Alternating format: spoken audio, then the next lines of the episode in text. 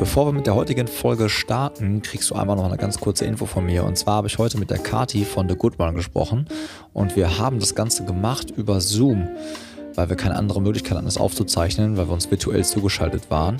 Und es kann an der einen oder anderen Stelle mal zu Aussetzern gekommen sein. Wir haben dies noch ein bisschen nachbearbeitet und versucht, das Optimum rauszuholen und es für dich als Hörer so angenehm wie möglich zu gestalten. Und das einfach nur mal für dich so vorab warum es vielleicht an der einen oder anderen Stelle so ein bisschen unrund wirken könnte. Gib uns gerne Feedback und ja, wir wünschen dir viel Spaß mit The Good One, einer der nachhaltigsten Folgen, die wir bislang aufgezeichnet haben. Wieso, weshalb, warum, das erzählen wir dir jetzt.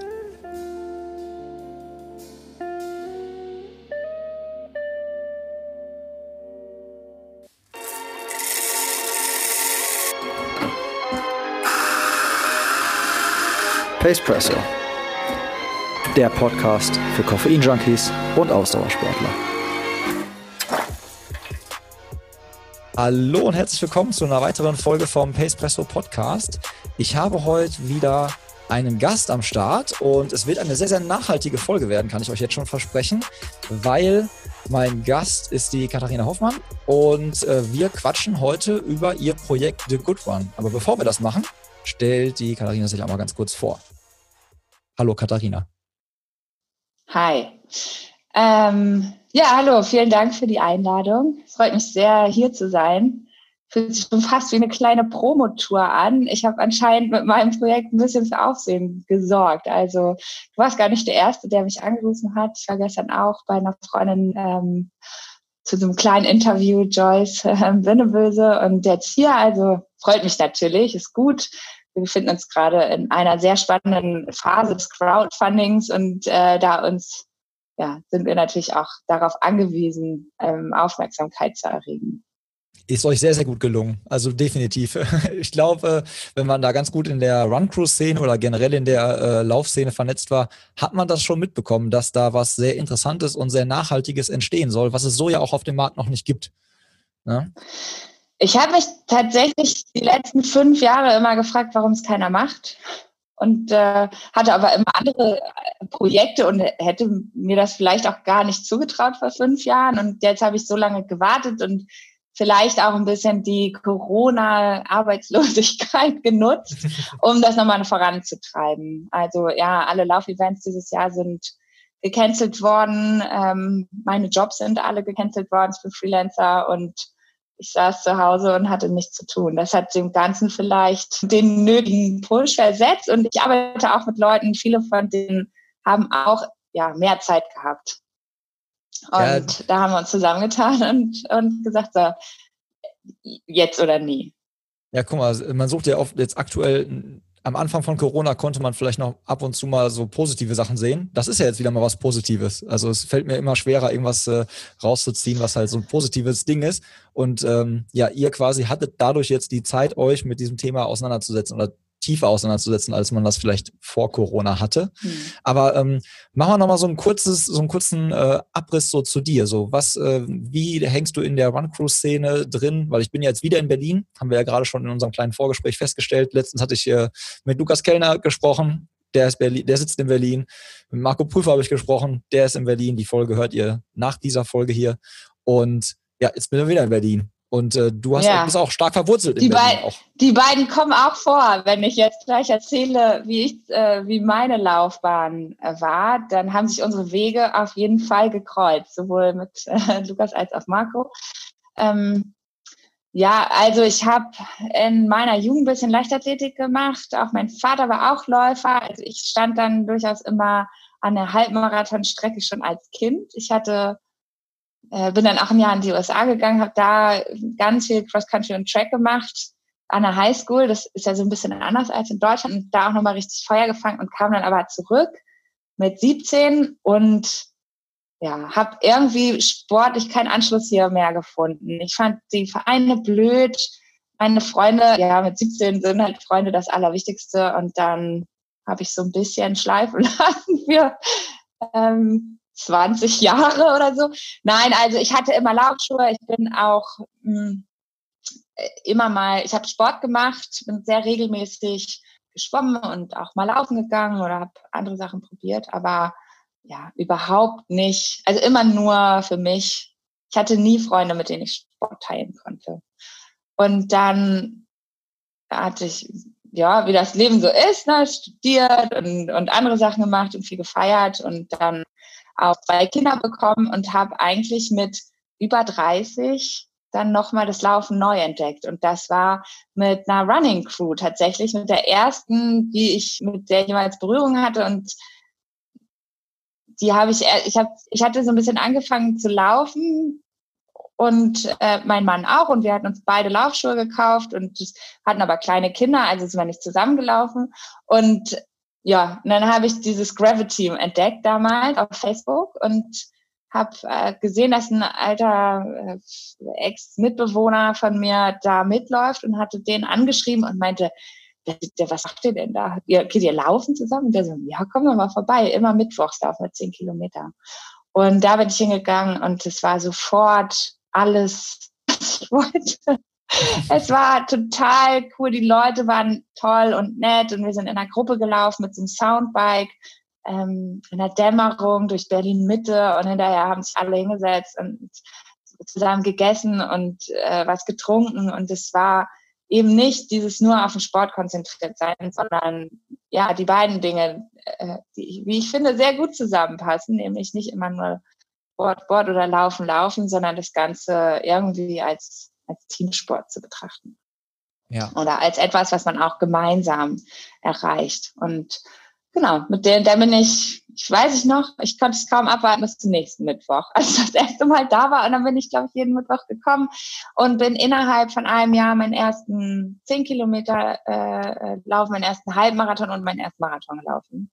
Hatte Glück, damals konnte man dann über, äh, es war eine, eine Nike gesponserte Crew und die hatten irgendwie Startplätze zu vergeben und ich habe in so einer Laune mich gemeldet und dann hatte ich aber einmal einen Marathon-Startplatz und hatte, ich glaube, zehn Monate nachdem ich mein, das erste Mal laufen war, meinen ersten Marathon gefinisht. Und das war schon ein ziemlich großartiges Gefühl. Unverhofft kommt oft dann so, ne? Also Unverhofft, also. ja. Also ohne die hätte ich das nicht geschafft. Und ähm, ja, das, das war ein unheimlich gutes Gefühl, vielleicht auch gerade nach so einer Elternzeit, wo man ja viel zu Hause ist. Du kannst ja wahrscheinlich ähm, ja, kann das vielleicht nachvollziehen. Also es war irgendwie für mich eine, eine ganz tolle Zeit, dann auch wieder mal äh, neue Leute, neue Umgebung, nicht, nichts, was mit Windeln und Babys zu tun hatte. Und dann, ja, bin ich da, bin ich da immer weitergelaufen und hatte auch nicht so richtig das Gefühl, dass, ähm,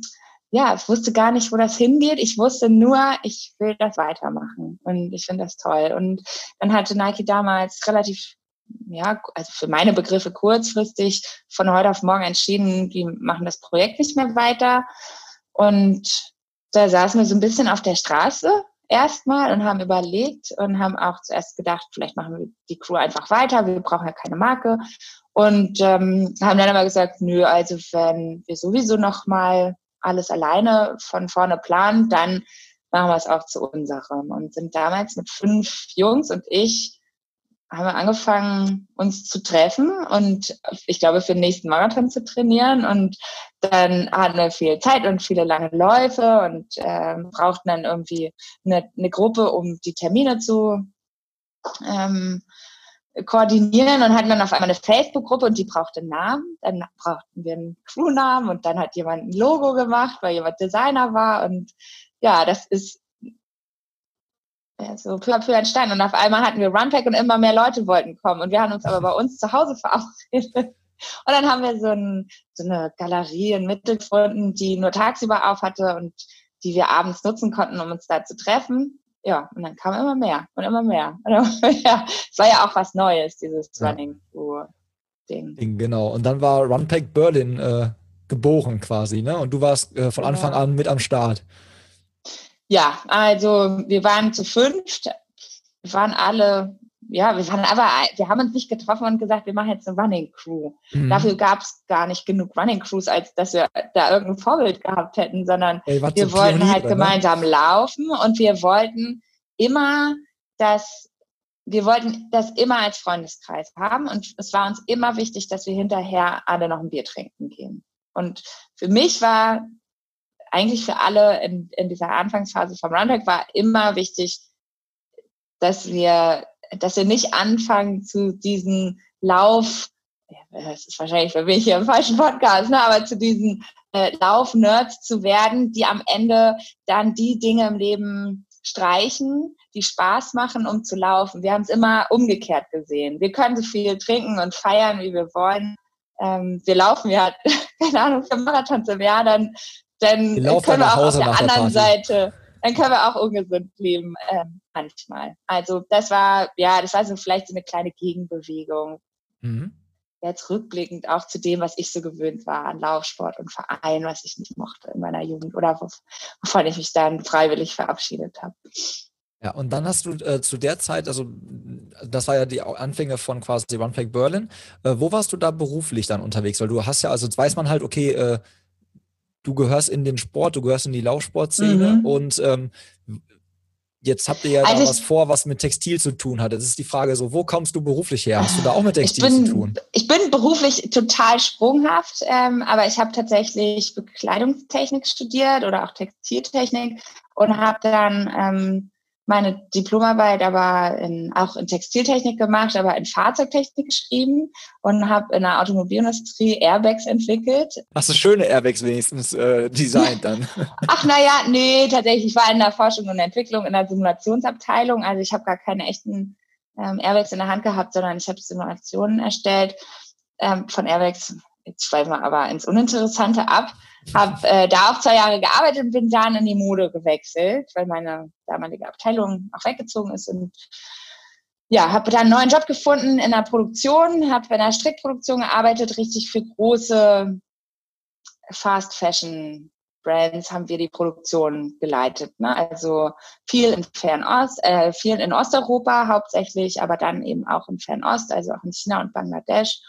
Und ja, da war ich tatsächlich hautnah dran zu erleben, wie sowas so läuft. Und mhm. ähm, hatte auch in der Zeit ähm, diesen Job noch als Rana Plaza ähm, da eingestürzt ist, also der, das Fabrikgebäude in Bangladesch, bei dem sehr, sehr viele Menschen ums Leben gekommen sind und habe eigentlich in dem Moment entschieden, ich will das nicht mehr. Ich habe, also ich bin ja Teil davon ähm, es war damals so sehr schwierig in der Mode einen Job zu finden in Berlin und ich hatte jetzt nicht die Wahl.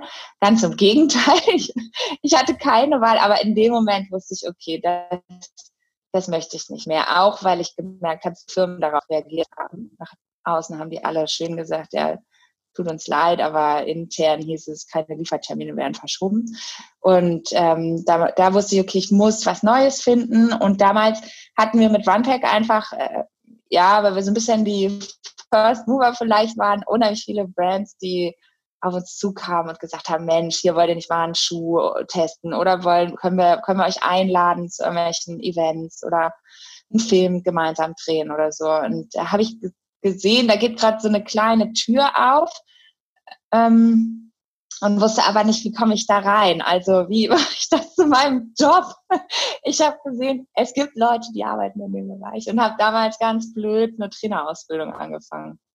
Gedacht, okay, das kann schon mal nicht schaden. Also ein bisschen besser Bescheid zu wissen, wie das läuft. Und habe eine Trainerausbildung gemacht und dann noch eine Personal Trainer Ausbildung und habe dann so angefangen, so Trainings im Park zu geben auch mal. Und dann habe ich mich ähm, beim Nike Run Club beworben und die haben mich als Pacer eingestellt. Und jetzt kommen wir auch wieder zu ich Marco. sagen, jetzt muss irgendwo gleich die Ecke kommen, hier die Verbindung, die Connection.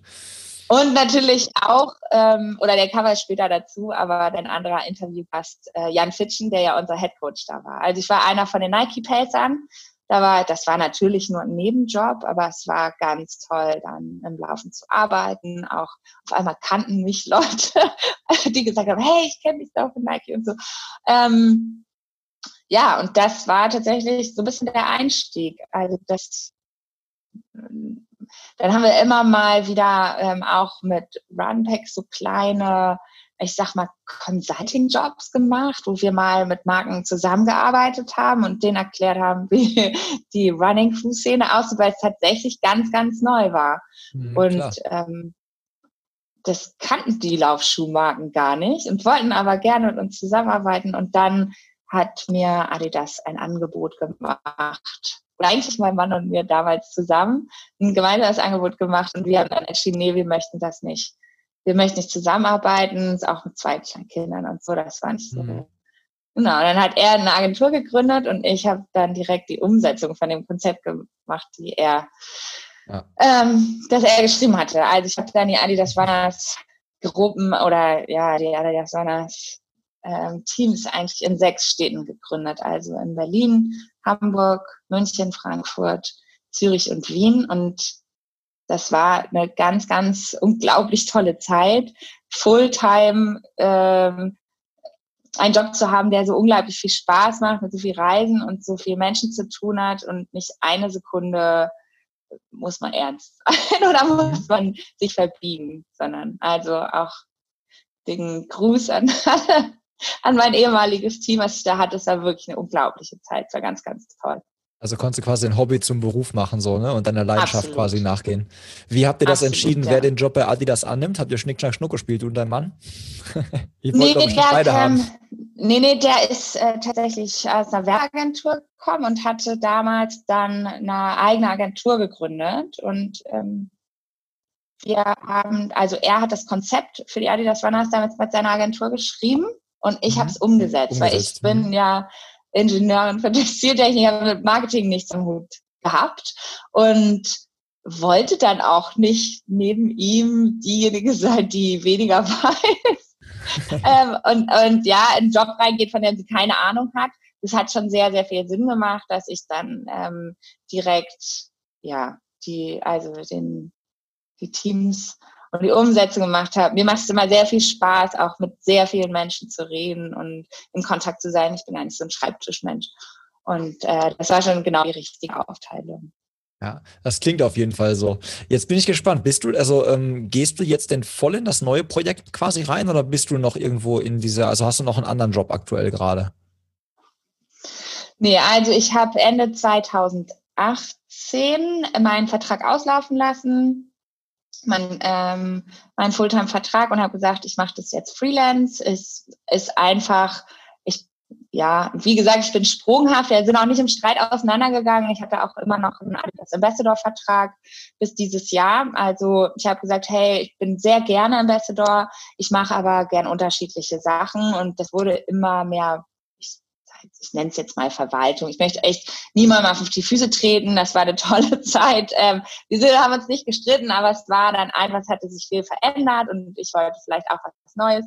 Habe dann auch ein Jahr, nee, anderthalb Jahre gefreelanced und habe einfach für Sportmarken gearbeitet und habe die Konzepte gemacht und aber nicht mehr die Umsetzung. Ne? Ich habe mir nur Sachen ausgedacht, ähm, wie könnte man was machen, hier ein Uni-Projekt oder da auch ein Laufprojekt in Mumbai ähm, geplant für, ähm, für, Frauen mit so einem Startup. Also ich habe ganz unterschiedliche Sachen gemacht, auch noch für Adidas ein bisschen gearbeitet und ähm, dann aber direkt und hatte auch einen Ambassador-Vertrag. Also ja, ich wollte, ich dachte einfach jetzt, ich guck mal, was da noch so alles ist. Ja. ja und, dann kam ähm, Corona.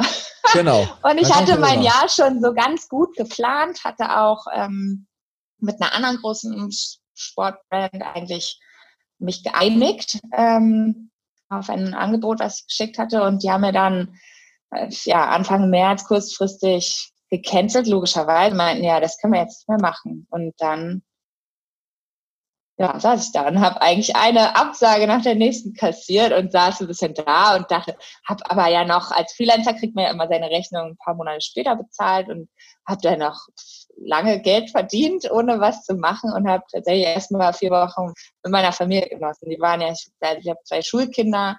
Ähm, mein Mann hatte auch witzigerweise zwei Monate äh, sich freigenommen. Das war unabhängig jetzt von, von der ganzen Pandemieplanung. Und äh, wir hatten wir hatten zwei Monate dann zu Hause und haben sehr viel Sport in der Familie gemacht und hm, sehr viel zu Hause rumgehangen und einen Garten, also einen äh, kleinen Terrassengarten auf Vordermann gebracht und ja, abgewartet, das bis das genau. endlich mal vorbei ist. Aber es, es ging nicht vorbei. Zieht sich noch ein bisschen, dann, ja. genau, als absehbar war, ja, da kommt jetzt auch nichts mehr, habe ich aber nur ähm, die Entscheidung getroffen, ich bemühe mich jetzt auch nicht mehr um Jobs. Also ich möchte mhm. gar nicht jammern, wahrscheinlich hätte ich einen finden können. Ja, hat ist irgendwie immer so, hat immer alles gut geklappt, aber jetzt habe ich gesagt, nee, also jetzt habe ich die Zeit, jetzt ist es eh gerade so und dann hat man auch gemerkt, finde ich, dass viel mehr ähm, Menschen sich für Thema Nachhaltigkeit interessiert haben, auch ähm, dafür interessiert haben, was für Firmen jetzt in der Krise sich wie verhalten, was haben die für Werte, ähm, wie verhalten die sich. Und dann ging ja auch ein, ich, vielleicht ist das auch nur in meiner Bubble, ja, kannst du sagen, aber unheimlich viele Leute haben Sport gemacht. Ähm, gleichzeitig haben unheimlich viele Leute über Nachhaltigkeit gesprochen und wollten ganz bewusst auch kleine Firmen unterstützen. Ja, dieses ähm, ne, Support Your Locals und so, ne? Diese ganze. Genau, also damit einfach die Restaurants nicht aussterben, die kleinen Kinos, Theater, Künstler, alle, ja, wollten eigentlich Unterstützung. Mhm. Wir hatten damals für The Good One, also wir haben da nicht von Null angefangen, das wäre wir heute nicht so weit. Ähm, wir hatten das Konzept, aber es hat einfach dann nochmal Fahrt aufgenommen, weil wir viel Zeit hatten. Wir hatten tatsächlich das Crowdfunding schon im März geplant und haben dann natürlich gesagt, nee, also jetzt ist kein Zeitpunkt für ja. Crowdfunding. Äh, pass auf, ähm, dann jetzt wir sollen, ja, Sorry. Sorry. Ich habe gesagt, ich rede aber viel. Alles du gut. kannst dich ruhig stoppen. Alles gut. Ich habe äh, Fußball in der Kreisliga gespielt. Ich kann grätschen. Ich grätsche, jetzt grätsche ich einfach dazwischen. Ähm, und zwar würde ich jetzt einmal sagen, wir wissen jetzt genau, wo du her, äh, deinen Background und so und auch den beruflichen, ne? Und äh, pitch mir und den äh, Hörern doch mal ganz kurz die Idee hinter The Good One. Also was, was habt ihr, was habt ihr genau vor? Ich glaube, so ein paar Leute wissen es wahrscheinlich schon, weil man wirklich da schon, ja. weil ihr gut, äh, gutes Marketing gemacht habt. Aber pitch mal so die Idee, um was, um was also, geht's genau? Was habt ihr vor? Ein, ein Satz im, ähm, zum Hintergrund. Ich habe als erstes gedacht, ich mache eine Brand. Also ich mache Klamotten. Das kann ich ja auch, auch mit meinem beruflichen Background. Wir machen eine Brand und machen nachhaltige Laufklamotten. Und dann habe ich angefangen zu recherchieren, was gibt's denn da? Und habe unglaublich viele Marken gefunden. Und dachte, boah, die sind ja toll. Also auch mit so ganz unterschiedlichen Fokusthemen. Und habe gedacht, naja, aber das ist ja, also die muss man jetzt auch erstmal finden, diese ganzen Marken. Und deswegen ähm, kam eigentlich die Idee auf, eine Online-Plattform zu machen, ähm, um all diese tollen Marken und Projekte und Startups genauso wie große Firmen, um all diese Pro Produkte auf einer Plattform zu sammeln, damit Menschen die Bock haben, bessere oder bewusstere Konsumentscheidungen zu treffen, in welcher Richtung auch immer, ähm, dann einen sehr leichten Einstieg haben. Denn ich bin davon fest überzeugt, dass Menschen bessere Entscheidungen treffen wollen. Das sehen wir in ganz vielen Lebensbereichen. Also gerade bei Läufern. Ja, viele, die keine Plastikbecher mehr nehmen, sondern ihre eigenen mitbringen. Niemand ähm, äh, äh, möchte oder äh, viele Leute möchten nichts mehr einkaufen bei Lebensmitteln, das in Plastik verpackt ist. Solche Dinge, also so kleine Schritte, die nicht schwierig sind. Es gibt immer mehr Vegetarier und Veganer, mindestens Teilzeit, die ähm, das auch aus Umweltgründen machen. Und beim Laufen ist es irgendwie noch nicht angekommen. Und ich glaube, dass das eben auch am Zugang liegt. Es ist nicht einfach, nachhaltige Lauchsachen zu kaufen, schon gar nicht, wenn man nicht 100 Prozent überzeugt ist und sich absolut gut in dem Thema auskennt, sondern dann schrecken Leute zu Recht davor zurück und sagen, naja, also ich kann ja, ich weiß ja gar nicht, was, was heißt das denn jetzt nachhaltig oder was ist denn jetzt gut oder wie kontrolliere ich das überhaupt, das ist wie eine Firma, was sie machen. Und ähm, wir möchten tatsächlich hier den Zugang erleichtern und äh, ja, wir, so ähm, Menschen den, äh, das Shoppen easy, easy hinlegen, sodass sie nur noch auf die Plattform gehen müssen. Genauso wie sie das auf jeder anderen äh, Online-Plattform können. Mhm. Also ihr äh, seid quasi, du hattest ja gelesen, ich habe mich ja schon äh, viel jetzt auch eingelesen. Patch, ne? also ich genau. ich habe jetzt viel auch gelesen und angeguckt und ähm, ihr seid quasi dann der erste Online-Shop für nachhaltige Laufbekleidung. Ne? Also es gibt so generell halt bis jetzt noch gar nicht. Ne? Und ihr bietet den Unternehmen, die es halt gibt, die das nachhaltig machen, eine Plattform, um sie quasi zu bündeln auf einer Plattform und das dem Kunden zur Verfügung zu stellen. Richtig? Kann man das so zusammenfassen? Genau. Also es gibt natürlich ähm, Online-Shops für nachhaltige Mode. Da mhm. sind auch Sportprodukte mit dabei. Die haben aber, soweit ich weiß, alle überhaupt keine ähm, Möglichkeit, dass man hier nach Sport unterscheidet oder auch nach Sportkriterien vielleicht filtert. Ja, also ähm, äh, bestes Beispiel ist hier ein Sport BH. Also der ist tatsächlich, wenn du äh, den von einer Yoga-Marke kaufst, nicht unbedingt fürs Laufen geeignet. Und ähm, da wäre es mir auf jeden Fall schon wichtig, mindestens mal zu sagen, was, was die Artikel performancemäßig auch für Eigenschaften haben für Läufer. Ähm, es ist auch, ja, sieht halt viel einfach nicht gut aus. Oder es ist nicht, ähm, es ist nicht ausgewählt nach, nach Style, sondern mhm. es ist nachhaltig und das muss reichen, das kommt auf die Plattform. Und das ist zum Beispiel mir als Konsumentin nicht genug. Also ja, dafür komme ich vielleicht zu sehr aus der Mode, aber ähm, ja, ich möchte gerne meine Klamotten nach Aussehen auswählen und nicht nur danach, ob sie kompostierbar sind. Ich finde es aber sehr viel besser, wenn sie kompostierbar sind, zum Beispiel. Das finde ich jetzt gerade einen interessanten Ansatz. Vielen, weil äh, ja, ich halt. Ich, ich, glaube, die Gruppe ist oft getrennt. Also hier sind die, die nachhaltig einkaufen und hier sind die, die nach Fashion einkaufen. Aber diese Unterscheidung muss es gar nicht mehr geben. Und dann kommt bei uns eben noch die Ebene Performance hinzu. Also es geht immer darum, wir wollen eine Auswahl kuratieren. Wir nehmen nicht wahllos nur einen Artikel mit rein, der, der nachhaltig ist, sondern der muss toll aussehen, der muss zu uns passen und der muss auch mh, hm, für Läufer geeignet sein. Und dann muss er auch noch, und das deswegen auch The Good One, dann muss der Artikel auch noch gut sein. Und also selbst wenn man nur das betrachtet, ist das schon ein unheimlich großes Feld. Denn gut für die einen ist nicht gut für die anderen. Ähm, äh, ja, was ist besser? Da muss man erstmal eine Kennzahl definieren, nach der man auswählt. Also ist zum Beispiel der CO2-Fußabdruck, ganz klare Zahl, kann man zu Rate ziehen. Wenn jetzt aber jemand zum Beispiel Veganer ist aus Umweltschutzgründen, dann ähm, hat der vielleicht einen, einen anderen Ansatz und sagt, ich möchte aber keine Tierprodukte in meinen Sachen. Ich bin kein Veganer, aber ich möchte doch nicht einem Veganer erzählen, wer zu leben hat oder was er zu, für Produkte zu kaufen hat, sondern ich möchte dem Veganer genauso einen Artikel zur Verfügung stellen, den er kaufen kann, wie demjenigen oder derjenigen, die versucht, plastikfrei zu leben und deswegen ähm, keine Polyester-Shirts zum Beispiel kaufen möchte, sondern lieber ein Produkt, was mit Merino-Wolle ist, was wieder jetzt dem Veganer vielleicht nicht gefallen würde. Also unsere Produkte sind alle gut, aber das kann ganz unterschiedlich sein. Also wir haben gerade mit einer Laufschuhmarke aus Kenia Kontakt, die ähm, man in Europa noch nicht richtig kaufen kann. Die stellen in Eden in Kenia Laufschuhe her. Mega finde ich das. Also fand ich, die sehen toll aus.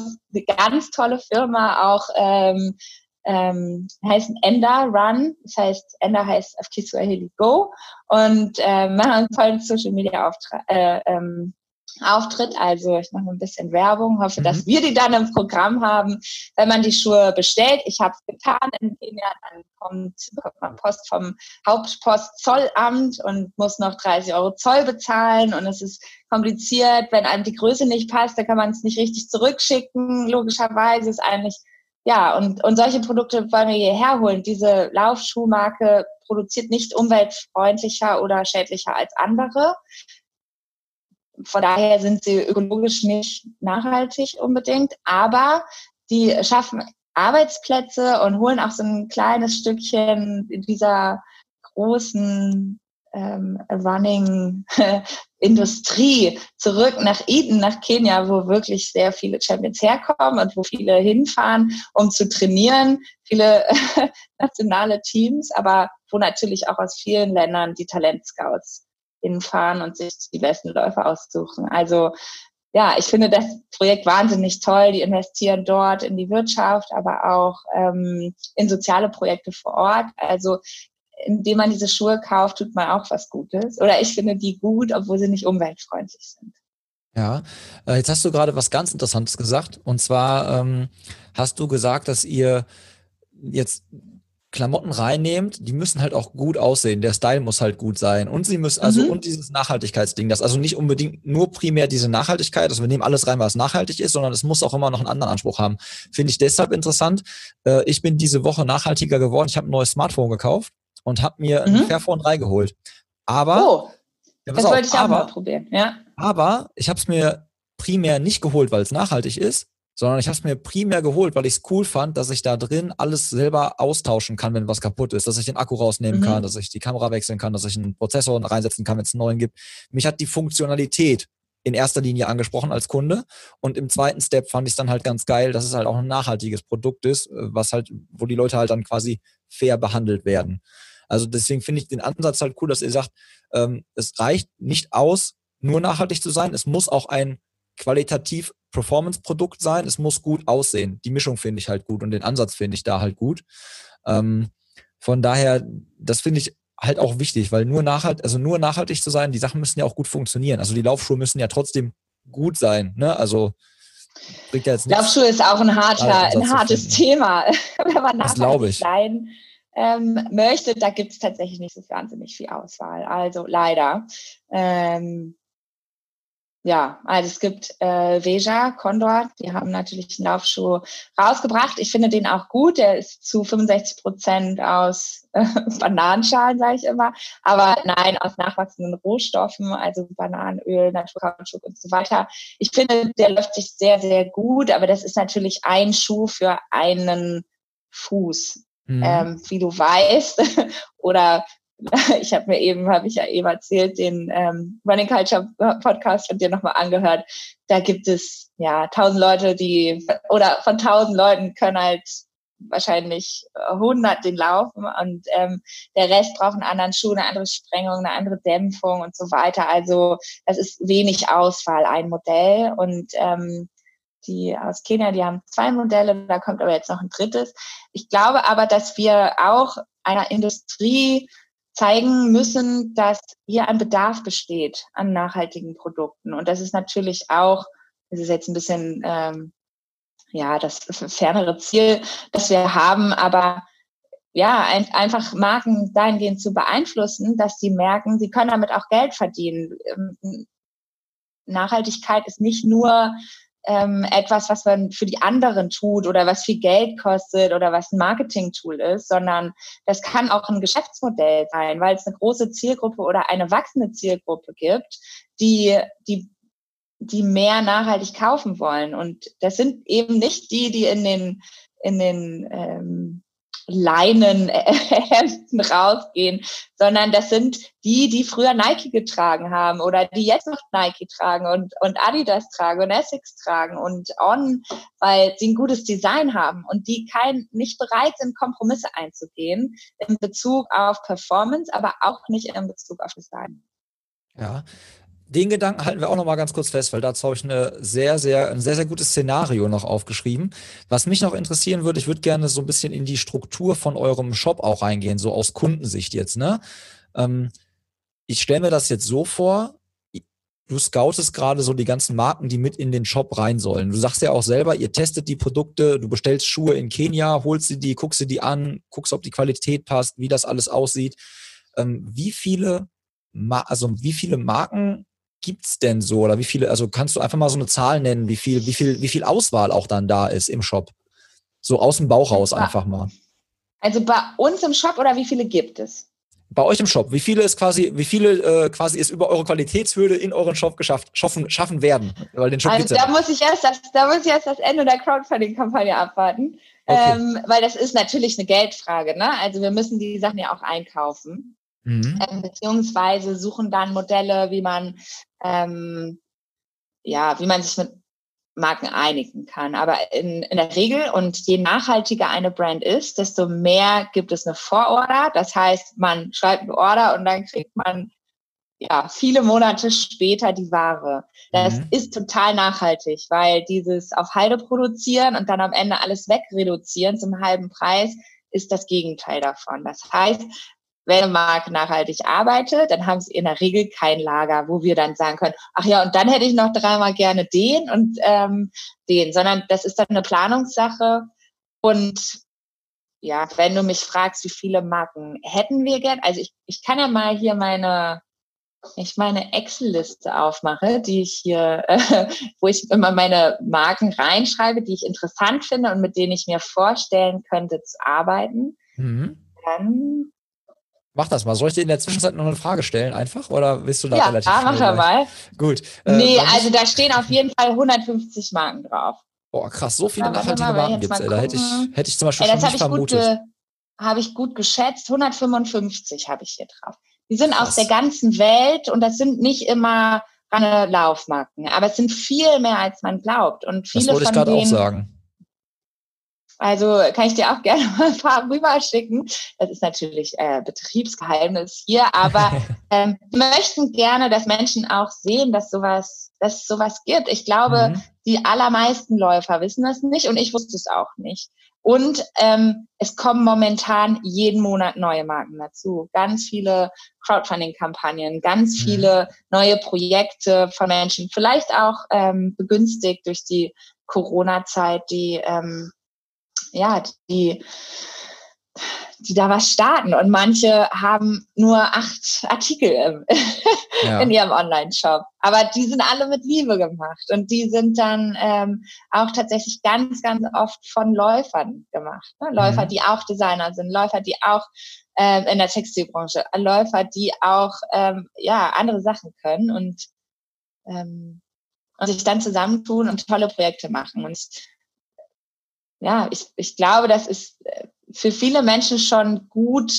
Ich meine jetzt, ähm, ja, na, wie heißt es, Anführungsstriche, äh, hört, sieht man ja nicht im Podcast, aber für viele Menschen schon gut, in Anführungsstrichen genug, ähm, vielleicht ein Produkt zu kaufen, was nicht einem, von einem großen Aktienunternehmen kommt, mhm. sondern ähm, was ein inhabergeführte, ganz kleine Brand ist. Also dieses Buy Local, was jetzt die letzten Monate so wichtig geworden ist.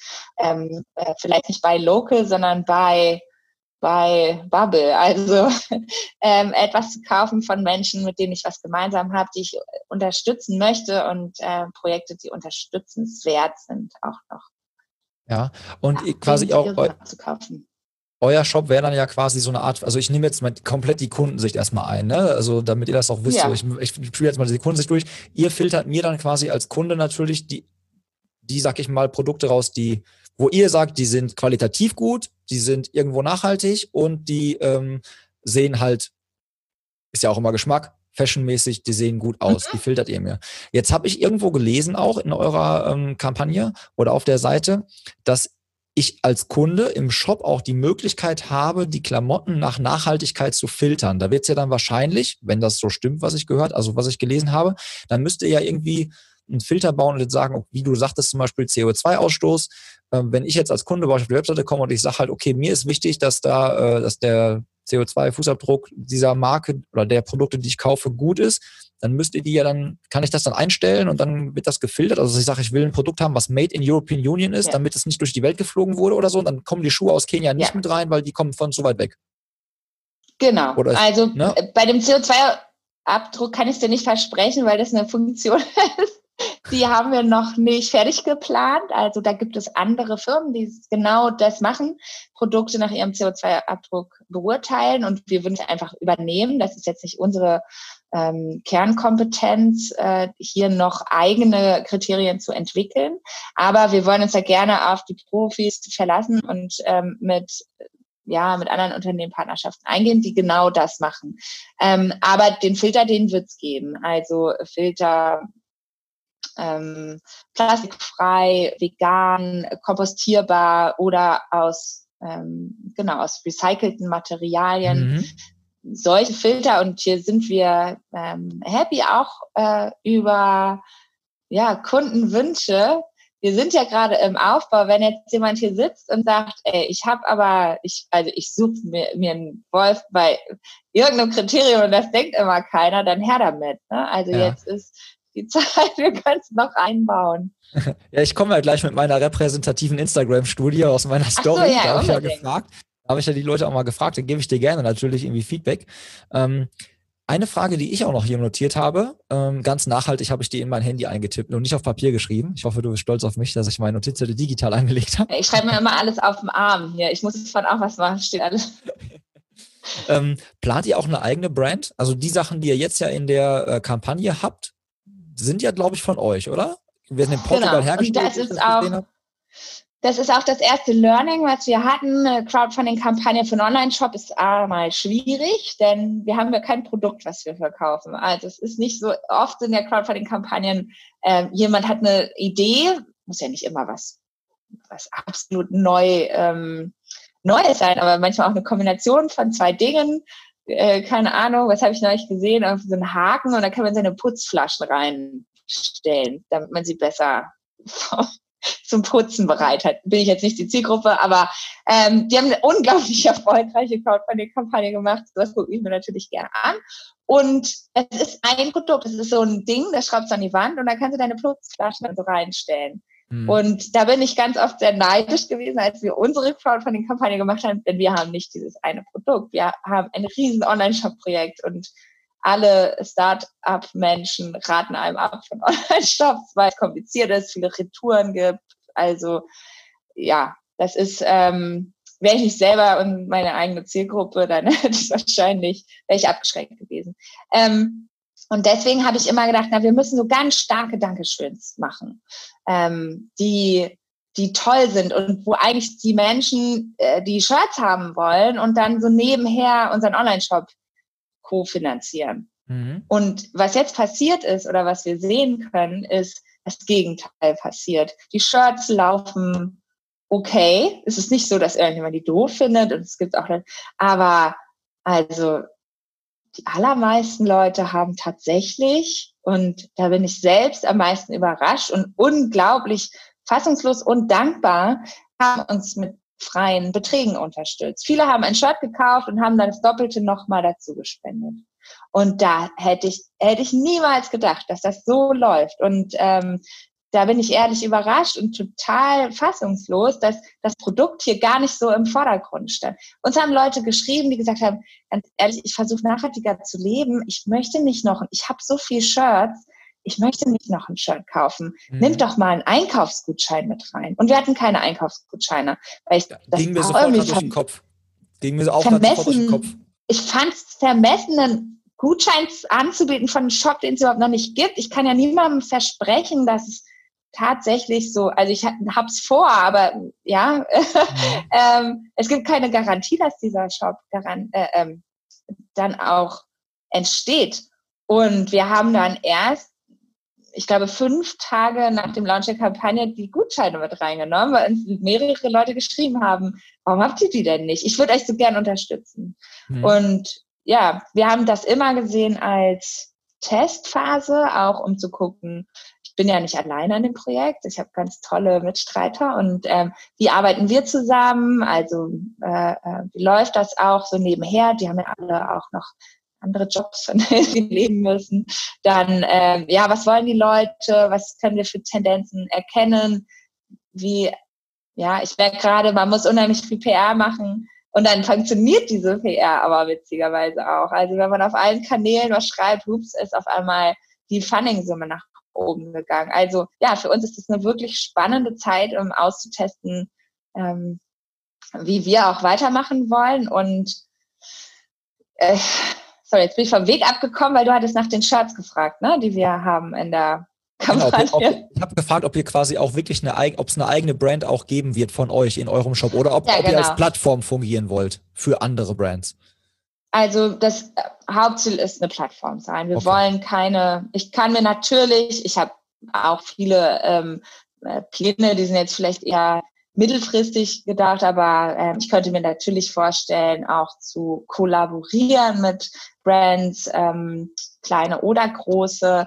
Ich habe mir immer mehr ähm, Aktivismus gewünscht im Laufsport, also Menschen, die so wahllos Logos auf ihre Brust herumtragen und auch noch viel Geld verdienen. Ich denke immer, ach, da kann man ja auch was was eine Message draufschreiben. Ja, warum denn nicht? Wir laufen alle so, wir sind so sichtbar, ähm, nicht nur bei den Straßenrennen, sondern auch, also gerade diese urbanen Running Crews, die durch die Stadt laufen. Warum nutzen wir denn das? Ähm, nicht für mehr Message. Und ähm, finde es auch schade, wie sehr manche Marken da eingreifen. So. Mhm. Also es ist ja, ich weiß nicht, kommt ja auch von einer Running Crew, jetzt ungebrandet sind, bis nee, ungebrandet sind, aber in Berlin sind fast alle in in äh, Brand Crew, äh, äh, Gruppen oder Crews mhm. oder wie man es auch immer nennt. Die sind, werden dann von Marken unterstützt und in der Regel fordern diese Marken dann auch absolute Exklusivität.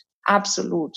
Und selbst wenn die das nicht fordern, sind die Leute äh, die, abhängig vielleicht von der Unterstützung oder möchten die auch gerne behalten, was ich verstehen kann. Und da würde ich mir wirklich mehr Offenheit wünschen. Und das ist auch ehrlicher. Also wenn eine ganze Crew mit dem gleichen Schuh rumläuft, das ist doch nicht, ja, das, das nicht echt. Also Lauf ist was sehr Persönliches und ich habe immer gedacht, naja, wenn ich mir die Sachen selbst aussuche und ähm, und die Wahl habe, und so haben wir es immer bei Runpack gehandhabt. Wir haben mit Marken zusammengearbeitet, aber wir haben immer gesagt, nee, also jeder trägt, was er will und das lassen wir uns auch nicht diktieren, weil mhm. auch, ja, auch dann, dann kann sich die Marke auch sicher sein, dass, dass es echt ist und dass der Support nicht nur für einen Instagram-Post ist und beim nächsten ist es dann andersrum. Ja. Ähm, auch halt echt interessantes Thema, ne? Also weil wir, wir sind echt. Ist noch, auch ein äh, ganz eigenes Thema. Ganz jetzt eigenes Thema. Nein, nein, alles gut. äh, jetzt seid ihr ja ganz klar kurz davor, die das erste Founding-Ziel. Ähm, ihr macht das über, wie heißt die Plattform nochmal? Das kann, da kannst du jetzt auch nochmal kurz. Startnext. Startnext.com Start slash the good run. Alles klar. Der jetzt also da, gar kein Internet sonst hat. Das genau, nicht also, schreibt ihr Postkarten, packt Geld in Umschläge ja. und schickt's. ähm, da seid ihr jetzt kurz davor, das erste Founding-Ziel von 10.000 Euro ähm, mhm. umzusetzen, ne? Und das zweite ja. Ziel sind dann, glaube ich, äh, 25.000, ne? Richtig? Ja, genau. Ja. Und ähm, ihr seid, also äh, wo ist der Step? Also quasi jetzt der erste Step ist, damit erfüllt ihr schon die Umsetzung des Online-Shops im Groben? Genau, oder? also okay.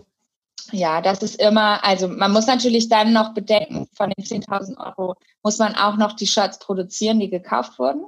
Mhm. Ähm, das sind jetzt gar nicht mal so viele, ähm, wie wir dachten.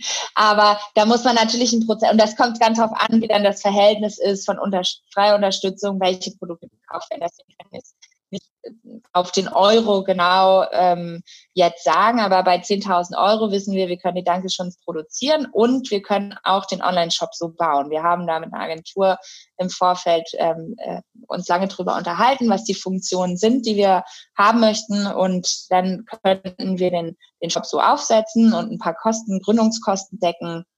Genau, und hätten unseren Prototypen dann fertig.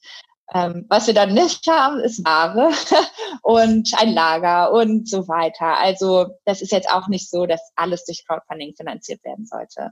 Wir mhm. möchten aber sehr gerne einen Prototypen haben. Witzigerweise habe ich in der letzten Woche un, also ich weiß nicht, unheimlich viele. Ich bin ja jetzt auch noch nicht so lange Gründer und in dieser Startup-Szene unterwegs. Ich lese aber immer, Frauen kriegen kein Funding und es gibt so wenig Female Founders. Aber ähm, ja, unheimlich, also ja, ich glaube, acht Menschen, die tatsächlich ehrliches Interesse daran hatten, ähm, als Investoren einzusteigen in unsere Firma, die es ja noch nicht gibt. Und ähm, und das hat mich total überrascht. Und äh, anscheinend besteht da ein Interesse. Ähm, und natürlich können wir uns auch mit denen unterhalten. Aber ähm, was ich auch allen gesagt habe, war, wir wollen das als ähm, wir wollen das als Social Business gründen. Also wir stellen nicht den den Gewinn über alles, sondern den höheren Zweck. Aber das heißt nicht, dass wir keine Gewinne machen wollen, sondern ganz im Gegenteil. Das ist nur Mittel zum Zweck, um, um mehr Nachhaltigkeit zu erreichen. Und ähm, genau, wir reden gerade ganz viel darüber, wie man so eine Firma organisieren kann, auch ähm, wie das anteilsmäßig aussehen kann, Stimmrechte und Eigentum mhm. und Investorenanteile und äh, Verantwortungseigentum und so weiter. Also da sind wir gerade auf der Suche, da möchte ich jetzt auch, kann ich gar nicht so viel erzählen, aber da müssen wir im Team noch Wo du gerade Team sagst, ähm, mache ich jetzt auch mal ganz schnell. Ihr seid zu neun insgesamt, neun, also neun inklusive dir, sprich noch acht andere mhm. im Hintergrund, ähm, beziehungsweise Hintergrund jetzt heute bist mhm. du ja jetzt im Vordergrund mein Gesprächspartner, meine Gesprächspartnerin, deswegen sage ich jetzt Hintergrund. Ähm, du steigst voll wahrscheinlich mit ein als äh, CEO oder als Gründerin. Du hast du dich ja auch gerade selber, du hast ja gesagt, äh, du als Gründerin, als Female-Gründerin. Ich habe gesagt Gründerin, weil ich war die, die mit der Idee hatte und so das erste Konzept geschrieben hat, aber ich werde nie CEO sein. Ich glaube nicht an, an, an okay, jetzt wird's hippie-mäßig, jetzt verliere ich gleich wieder meine, meine äh, potenziellen Kunden. Aber nein, ich glaube, da gibt es modernere Formen, eine Firma zu führen, ähm, als alles auf, an einer Person aufzuhängen. Ähm, mhm. Ich habe auch kein Verlangen danach, CEO zu sein und Entscheidungen am Ende zu treffen in Bereichen, die, in denen ich nicht die allerbeste bin. Und ja. ich glaube, meine Stärke liegt tatsächlich darin, ähm, hier Teams zusammen zu stellen. So war es tatsächlich auch bei Adidas Runners. Also ich hatte ein Team in München und die waren super und die konnten das gut alleine machen. Und ich hatte ein Team in Hamburg und die waren auch super und konnten das gut alleine machen. Dass man lieber im Austausch bleibt und natürlich immer einen, äh, Blick von außen drauf hat. Und man braucht auch einen Sparringpartner, wenn man was plant, damit man ähm, ja, sich im Austausch eigentlich dann zu einem guten Ergebnis kommt. Aber was, warum sollte ich jetzt als ähm, jemand, die vielleicht ich kann zum Beispiel das in der Produktion beurteilen. Ich kann natürlich textile Eigenschaften beurteilen. Aber ich bin kein Designer und ich werde auch keine Designentscheidungen letztendlich äh, fällen. Ich kann meinen Selbst dazu geben und das soll auch immer willkommen sein. Aber am Ende äh, überlasse ich diese Entscheidung meiner äh, Partnerin im Design, Katrin. Die kann das viel besser und die soll diese Entscheidung auch treffen. Ich glaube, viel zu viele Entscheidungen und ich denke auch viele Menschen, die in großen Konzernen arbeiten, werden das kennen. Viele Entscheidungen werden getroffen von Menschen, weil sie es können. Nicht, mhm. weil sie die am tiefsten in dem Thema sind oder sich ähm, damit am meisten beschäftigt sind. Oft äh, sind tolle Teams, kommen zusammen, planen eine tolle Sache und dann kommt jemand und sagt, ja, aber meiner Frau gefällt das nicht. Oder auch äh, unserem Director von irgendwas gefällt irgendwas nicht. Wir müssen das jetzt ändern. Sagen alle, ja, aber ich habe Argumente A, B, C, D, E. Warum? Naja, aber es ist so der darf das entscheiden und das ist doch scheiße. Also das ist was, warum Leute ihre Jobs nicht mehr mögen. Ja. Ähm, aber und, ihr steigt alle neun irgendwo ein. Mhm. Also ich bin die Einzige, die gerade Fulltime dabei ist und da gibt es Leute, die arbeiten daran ähm, Stunden die Woche und ähm, äh, dann gibt es andere, die arbeiten gerade 20 Stunden die Woche daran. Die müssen aber alle ihr Geld verdienen und ihren Lebensunterhalt bestreiten und es gibt ja auch Themen, die einfach mh, hm, nicht so nicht dauerhaft äh, wo es nicht dauerhaft was zu tun gibt. Also wir haben äh, jemanden, der ganz toll darin ist, ein Styling für ein Fotoshooting vorzubereiten oder auch für einen Filmdreh und die Outfits zusammenzustellen. So.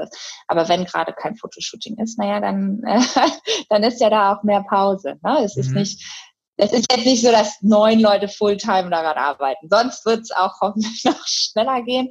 Aber momentan führe ich gerade alles, alles zusammen oder halte so alle Fäden in der Hand. Aber ich würde mir wünschen, dass das in Zukunft nicht immer so ist. Ich habe keinen Anspruch, CEO zu sein. Ah, okay. Ähm, jetzt würde mich noch interessieren, wie lange geht die Crowdfunding-Aktion dann quasi noch? Also die werden wir übrigens, also für euch Hörer, die werden wir euch natürlich hier auch in die Show Notes unten reinpacken. Ne? Nochmal den Link und auch nochmal äh, den Link zur Webseite, zur Kampagne, dass ihr euch das angucken könnt. Aber wie lange können die Leute sich quasi noch beteiligen bzw. euch unterstützen?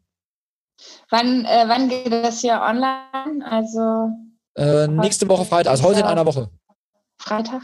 Genau. Na dann sind es also noch wir zehn Tage also auf und dann, am nächsten Freitag. Heute sind 17 Tage. Mhm. Ja, also, dann sind wir hoffentlich aber die 10.000 erreicht. Sind nämlich nicht mehr so viel. Ich gucke hier mal zur Seite, ne? läuft noch. Ja. 250 Euro ungefähr. 30. Ja, das, äh, könnte das heute noch erreicht hier, werden. Ich wollte gerade sagen, das wird wahrscheinlich dann jetzt hier am Wochenende, äh, die Marke wird wahrscheinlich am Wochenende erreicht werden. Funding-Ziel, also natürlich ähm, wir noch einen großen Vertrag, einen großen Gesellschaftsvertrag aufsetzen. Ähm, wir arbeiten momentan nach einem Modell, das heißt äh, Slicing Pie Modell. Das kommt aus den USA, gibt es aber auch hier eine tolle Anwältin, ähm, die das Deutschland geholt hat. Und ähm, das ist, wie der Name schon sagt, ähm, ja, mit Kuba das ist ein dynamisches Beteiligungsmodell, wo Leute Anteil an der Firma haben. Wenn sie viel arbeiten, kriegen einen großen Anteil, wenn sie wenig arbeiten, kriegen sie einen kleinen. Und dann kann man ja einerseits sehr gerecht aufteilen, ähm, bei so einer Gründung die Anteile, aber auch Leute zu motivieren, sich viel einzubringen. Und ja, bisher, ja, wir sind noch nicht gegründet, ich will noch nicht sagen, aber ähm, sind wir ein sehr, sehr gutes Team mit sehr guter Energie. Grüße auch nochmal ans ganze Team wir haben uns am Donnerstag das erste Mal alle live zusammen gesehen. Das ist ja, bringt auch diese Zeit mit sich, dass wir sehr viel uns digital äh, gesehen haben, aber noch gar nicht in echt. Also da haben wir uns, als die Crowdfunding-Kampagne losging, haben wir gesagt, so jetzt müssen wir alle mal anstoßen und in echt uns verabreden und haben einen Abend gefeiert zusammen. Muss um uns dann auch. wieder in die, in die PR-Arbeit zu stürzen. Muss man auch. Äh, ich weiß nicht, du willst, also die Hörer und du wirst dich vielleicht auch erinnern, ich habe vorhin gesagt, das stellen wir nochmal ganz kurz zurück, da, da habe ich nachher nochmal einen Punkt, der dazu passt. Mhm. Und zwar war das der Punkt, wo du äh, sagtest, dass, mh, hm, dass du ja auch so ein bisschen vielleicht hoffst, dass andere Marken, wenn ihr das jetzt, wenn ihr da jetzt äh, zeigt, dass man nachhaltige Lauf, Kleidung an den Mann bringen kann, dass vielleicht auch bekanntere Marken vielleicht nachziehen. Ne? Und du hast ja auch selber was mhm. gesagt von, von Investoren. Das war nämlich genau das, was ich meinte mit dem Szenario. Und zwar würde ich jetzt dir einmal äh, ein Szenario aufzeigen und mich würde mal interessieren, wie du damit umgehen würdest. Mhm. Was, was macht ihr denn, wenn ein Investor anklopft? Also seid ihr da offen für Gespräche oder wie würdet ihr da reagieren? Ähm, wenn ein Investor kommt, und ich habe jetzt gerade mit ein paar geredet, ähm, das war nur so ein erstes Kennenlerngespräch und ähm, ich habe immer gesagt, wir sind noch gar nicht so weit. Ich, wir möchten tatsächlich erstmal unseren Online-Shop bauen und, ähm, und das können wir machen, weil wir ein Crowdfunding gemacht haben. Dafür war es da und dafür werden wir es auch nutzen.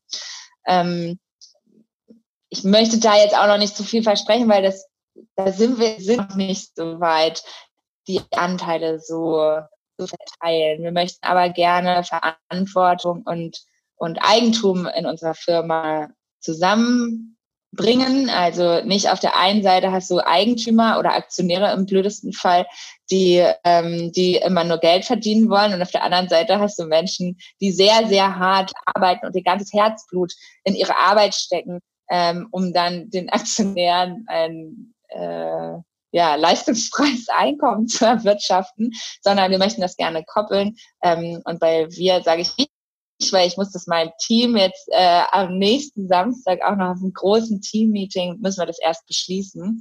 Ähm, aber das soll tatsächlich so sein, dass unsere Mauern ähm, freigemacht werden. Das soll auch als Investment da sein, aber ähm, wir ja, wir sind Social Business, wir wollen nicht einen schnellen Exit machen. Wir sind nicht so ein Startup, was eigentlich hofft, verkauft zu werden. Ganz im Gegenteil, wir wollen nicht verkaufen. Wir glauben an die Sache und ähm, wenn es Investoren gibt, die daran interessiert sind, uns dabei zu unterstützen, dann sollen die natürlich dabei auch Geld verdienen können. Das ist überhaupt keine Frage. Das kann man auch vertraglich so regeln, dass ähm, das Investment auch äh, um ein Vielfaches dann oder sich vervielfachen können, in der Summe, aber nicht unbegrenzt. Und vor allem dürfen Investoren nicht irgendwann mal eine Position in der Firma haben, wo sie entscheiden, unternehmerisch Einfluss haben. Ja, jetzt warst du zum Schluss einmal ganz kurz, ähm, ganz kurz weg. Also äh, sorry für euch. Ich glaube, die Internetverbindung ähm, wird langsam instabiler irgendwie bei uns beiden. Aber man hat noch, ja, aber man hat äh, die die wichtige, kann ich versprechen, die wichtigen Kernbotschaften hat man definitiv äh, mitbekommen. Ähm, also es war wirklich nur ein kurzer Part, der quasi raus, äh, raus war. Ich würde mein Szenario noch einmal ganz kurz verschärfen. Und zwar, was ist denn, wenn ein Investor auf euch zukommt, der, sag ich mal, nicht unbedingt für seine Nachhaltigkeit bekannt ist und euch aber halt echt äh, finanziell so ausstatten würde, dass ihr, dass ihr da wirklich gute, gute, nachhaltige Arbeit machen könntet. Also ich sage jetzt absichtlich keine Namen von Brands oder irgendwelchen, äh, ne? Aber ich sag mal, da kommt jemand um die Ecke, der halt jetzt, sag ich mal, nicht so einen super Ruf hat, was Nachhaltigkeit äh, angeht und ähm, würde euch aber halt einiges ermöglichen. Also heute hat tatsächlich uns eine Brand angesprochen. Die haben bestimmt die Idee, auch in unseren Online-Shop zu kommen. Könnte ich mir vorstellen. Hat was mit Laufen zu tun. Und okay. ähm, das müssten wir natürlich, da muss man natürlich prüfen, ja, was, also was heißt das? Was heißt nicht nachhaltig? Ist es ein, ähm, ist es ein Investment für die Firma, mit dem sie Geld verdienen wollen? Ja, vielleicht, weiß ich nicht. Vielleicht haben wir auch die Luxusposition, uns die Leute aussuchen zu können. Ähm, auch hier habe ich, dafür habe ich nichts vorbereitet, weil damit habe ich nicht gerechnet. Ähm, dem werde ich bestimmt ähm, erstmal sagen, ich brauche noch eine Weile, um das zu entscheiden. Und dann muss ich mich damit auseinandersetzen. Aber was niemals passieren wird, ist, dass ein, ähm, ja, ein Investor ähm, die Macht bekommt, in Unternehmensentscheidungen so einzugreifen, dass es um Geld geht. Ähm, ja, ich, ich glaube, es gibt tolle auch Investoren, die an nachhaltigen Investments interessiert sind. Und äh, ich würde mir dann, da ich ja anscheinend die Wahl habe, immer den besten aussuchen. Ich weiß aber gar nicht, ob man es überhaupt mit Investoren machen. Also selbst das ist nicht geklärt bei uns. Wir sind nee, tatsächlich, wir haben gesagt, ach, wir machen diese Crowdfunding-Kampagne und dann, dann planen wir weiter. Wir planen gerade von, ja, ne, ja, die großen allumfassenden Plan gibt's gar nicht, sondern ähm, es gibt in unserem Team unheimlich tolle Leute, die auf ihrem Gebiet absolut top sind.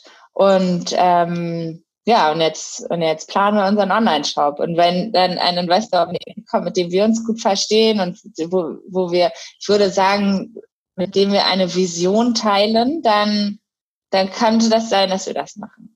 Aber Stand heute kann ich das nicht mit Ja oder Nein beantworten. Ja, nee, nee, es war halt nur mal so ein, so ein Szenario, was ja durchaus halt passieren könnte.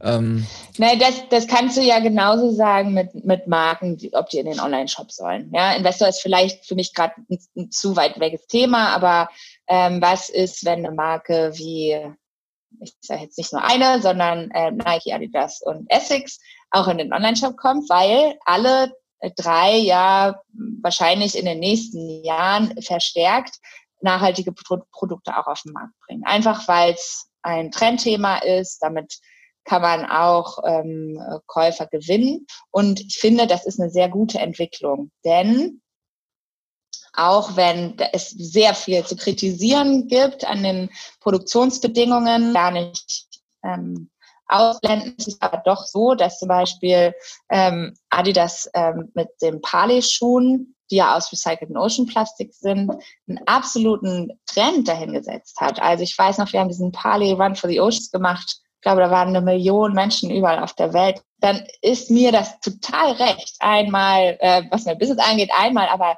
aber auch als, ja, als Bewohner dieses Planeten, weil wir brauchen auch die großen Marken. Und insbesondere da muss es auch ein Umdenken geben. Und wenn die erstmal anfangen mit nachhaltigeren ähm, äh, Produkten oder Materialien zu arbeiten, dann ist das ein riesengroßer Schritt auch für alle anderen mit.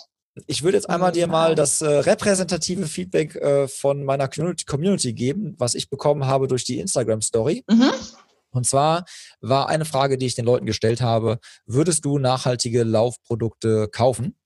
Und äh, die Antwort, die dich wahrscheinlich sehr freuen wird, ist, dass äh, 48 Leute gesagt haben, ja, das würden sie machen. Und nur eine Person gesagt hat, nein, das würde sie nicht machen. Warum auch immer. Ich sage jetzt einfach mhm. mal die mhm. nackten Zahlen. Ne? Es ist, äh, und dann war zum Beispiel die nächste Frage, die ich gestellt habe, welche Erwartungen hättest du an einen solchen Online-Shop? Und ähm, was man halt durchweg sehen kann, ist halt auf jeden Fall, dass schnelle Lieferung halt ein Thema ist. Ich meine, das ist, glaube ich, bei jedem Online-Shop einfach so ein Ding. Ne? Das muss einfach, glaube ich, gut mhm. und schnell funktionieren. Und äh, was dann hier noch auch so Feedback war, ist natürlich, dass die Qualität sein muss, dass der Preis fair sein muss und dass die, äh, es kam jetzt hier gerade, äh, geile Shirts plus Spende für den guten Zweck, also dass man diese beide, diese Verbindung halt hat, dass das was man da einnimmt, dass das bei guten Unternehmen ankommt, die das, wie du schon sagtest, so dieses typische Support Your Local Ding halt so ein bisschen, ne? Ja, also wir haben ja auch noch, darüber haben wir noch nicht gesprochen, sage ich jetzt nur schnell dazu, aber bei uns wird es das auch geben, also eine Spendenfunktion, dass immer in jedem Einkauf eine Spende inkludiert ist ähm, die dann an Organisationen geht, die, die Sport fördern. Also überall auf der Welt. Da gibt es Organisationen, die toll in Berlin Sachen machen. Da gibt es aber auch auf allen anderen Kontinenten welche. Dass ähm, ja wir so ganz im Gedanken des äh, ja, Läufer-Spirits vielleicht Menschen ähm, das, was wir schon für uns entdeckt haben, auch nahebringen wollen. Also dass Menschen, die wenig oder keinen Zugang zu Sport haben, den dann, der dann ermöglicht wird durch Spenden, die wir sammeln. Unter mhm. anderem wir sammeln. Dann war eine nächste Frage, die ich auch halt interessant fand. Bist du bereit, für nachhaltige Laufprodukte mehr zu bezahlen? Und äh, da haben dann ähm, 33 Leute gesagt, äh, ja, das sind sie. Und fünf haben gesagt, nein. Ich habe auch extra mal geguckt. Also die eine Person, die sagte, sie würde generell keine nachhaltigen Produkte kaufen, hat natürlich auch da dann für Nein gestimmt. Also die müsste man quasi abziehen, weil der wird ja eh nichts kaufen, egal welch, zu welchem Preis anscheinend. Ähm, aber das, also die Kunden wissen schon, dass nachhaltige Produkte höchstwahrscheinlich mhm. auch natürlich irgendwo ähm, mehr kosten werden als die, die, die, die nicht halt nachhaltig sind. Tun sie aber nicht unbedingt. Also natürlich gibt es billige und teure Laufsachen. Überhaupt Gibt's keine ja Frage. auch jetzt schon, ne? Es ist auch ein, es ist auch, und das muss man auch sagen, wahnsinniges Privileg zu sagen, ja, ich, äh, ich kann mir das erlauben, ähm, die teuren Sachen zu kaufen. Das kann man nicht jeder. Und ähm, das gerade Laufen ist doch ein Sport, der, der jeder machen, den, den jeder machen kann wo, man immer sagt, ja, da braucht man ja nicht viel. Und dann fängt man an zu laufen und denkt sich, ach so, ich dachte, ich brauche nur Schuhe, aber jetzt will ich doch ganz viele andere Sachen haben. Also da muss man schon schauen, dass nicht jeder immer ähm, so viel Geld hat. Auch wenn ich mir angucke, was Laufschuhe zum Teil kosten, 180 Euro ist ja mittlerweile überhaupt keine Hausnummer mehr. Und ähm, da muss ich sagen, ähm, ja, und da muss ich sagen, da gibt es durchaus günstigere, nachhaltige Produkte in allen Bereichen. Ähm, das kommt immer drauf an, mit wem man sich vergleicht. Aber wenn man jetzt, ja, die großen Sportmarken, wo man dann noch viel Geld dafür bezahlt, dass man deren Logo auf der Brust als Werbung herumträgt, die sind nicht teurer oder billiger als ähm, viele nachhaltige Produkte. Die versuchen sich schon, die nachhaltigen Produkte versuchen sich schon im gleichen Preisrahmen da zu bewegen. Mhm stecken wahrscheinlich auch weniger oder ne, große Brands stecken ja auch sehr viel Geld in Marketing, in das Image und so. Das, da, da sind wahrscheinlich sogar kleinere Brands, individuellere wahrscheinlich eher darauf aus, äh, ein richtig starkes, ja. qualitativ hochwertiges Produkt am Markt zu haben und durch Qualität und Nachhaltigkeit quasi den Kunden zum Kauf zu bewegen. Die nehmen nicht, also ja, wenn eine große Marke einen Schuh für 180 Euro verkauft, dann hat der keine Ahnung, ein Einkaufspreis wahrscheinlich von 14 Euro oder so. Also da bleibt unheimlich wenig beim Produzenten hängen. Die meisten, ja, werden ja, glaube ich, in China produziert und so. Also das ist, ähm, ja, steht in einem ganz anderen Verhältnis als ein anderer Schuh, der nachhaltig ist. Da, ja, spart man natürlich an anderer Stelle. Und das ist oft das Marketing. Deswegen kennen wir diese ganzen tollen Marken auch nicht. Die weil die einfach alle die haben alle keine Reichweite. Ja? Die kommunizieren alle in ihrer kleinen Bubble oder auch lokal oder ähm, in ihre Running Crews rein, aber so richtig Ding, ja, haben sie eben nicht, einmal nicht die Reichweite und dann auch nicht das, ähm, die ähm, Vielfalt an Produkten, um also eine allgemeine Zielgruppe abzudecken. Das ist dann nur, also viele machen nur Männerprodukte, ganz mhm. viele.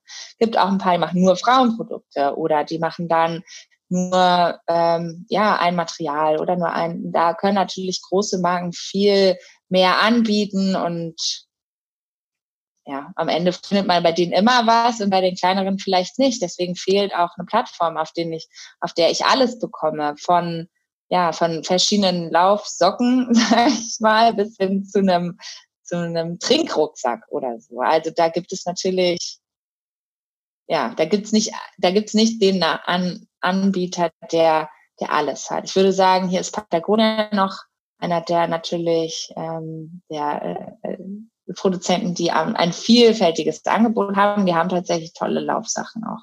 Haben wir als Läufer aber alle nicht so auf dem Schirm, so eher die Trailläufer äh, fühlen sich da vielleicht angesprochen. Das stimmt.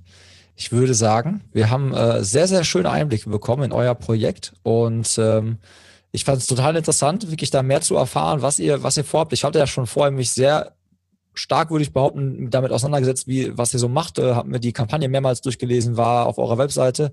Aber das ist schön, weil wir haben uns so viel Mühe damit gegeben. Ich dachte, die Texte liest eh keiner.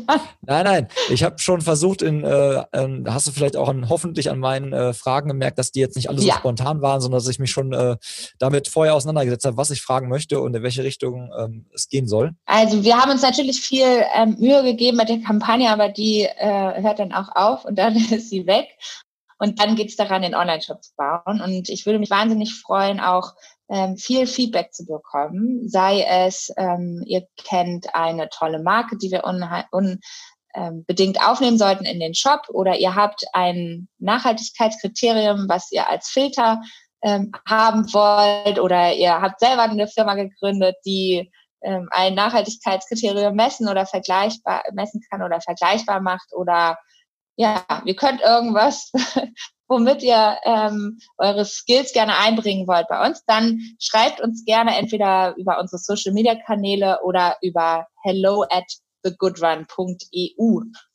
Und dann, ja, schauen wir, ob wir das berücksichtigen können. Yes, das sind doch äh, schöne Schlussworte von dir.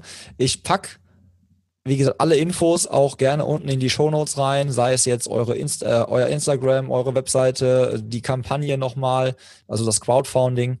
Und ähm, ja, dann guckt da mal vorbei und ähm, dann schauen wir mal, ob es bald den ersten wirklich dann halt nachhaltigen Online-Shop für Laufbekleidung gibt. Also ich würde mich freuen. Ähm, ich finde das Thema mega interessant und ähm, ja, bin echt, bin echt gespannt, was ihr da für Marken ausgegraben habt, mit was für tollen Produkten, die wir alle noch nicht kennen. Ja, da kannst du auch, das, da werden wir jetzt versuchen, die Spannung hochzuhalten. Yes, yes. Also ich freue mich drauf und ich äh, bedanke mich vielmals bei dir, dass du dir die Zeit genommen hast und wünsche dir ganz, ganz viel Erfolg, dir und deinem Team bei der Umsetzung von The Good Run. Danke, Katharina. Ja, vielen Dank für die Einladung. Gerne. Und dann äh, hoffentlich mal auf den nächsten Event, wo wir uns dann mal persönlich in die Augen gucken können. Das hoffe ich doch auch, das hoffe ich doch auch. Und ihr habt jetzt einen schönen Tag, schönen Abend, wann auch immer ihr diesen Podcast hört.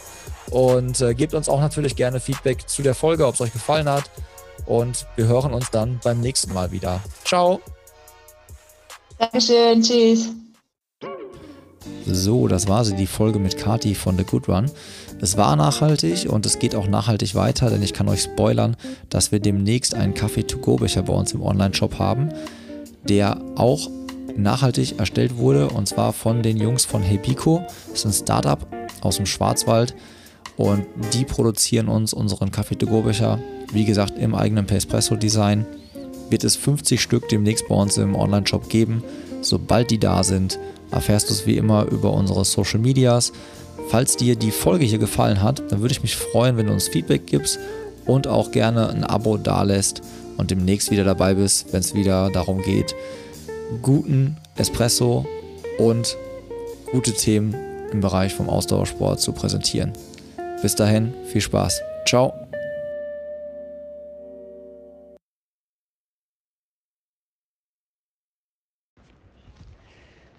Hallo, hier ist Kathi. Du, ich hatte ganz vergessen, dir noch eine Empfehlung ähm, mitzugeben, wen du als nächstes in deinen Podcast einladen könntest. Und da ich finde, du könntest ruhig noch mal mehr Frauen einladen, möchte ich dir gerne Mari de Chades empfehlen. Tolle, toller Mensch erstmal, tolle Trainerin, ist unter anderem auch verantwortlich für meine Marathon-Bestzeit und außerdem hat sie Sportpsychologie studiert und kann darüber ähm, einiges erzählen. Also vielen Dank nochmal für die Einladung und bis zum nächsten Mal.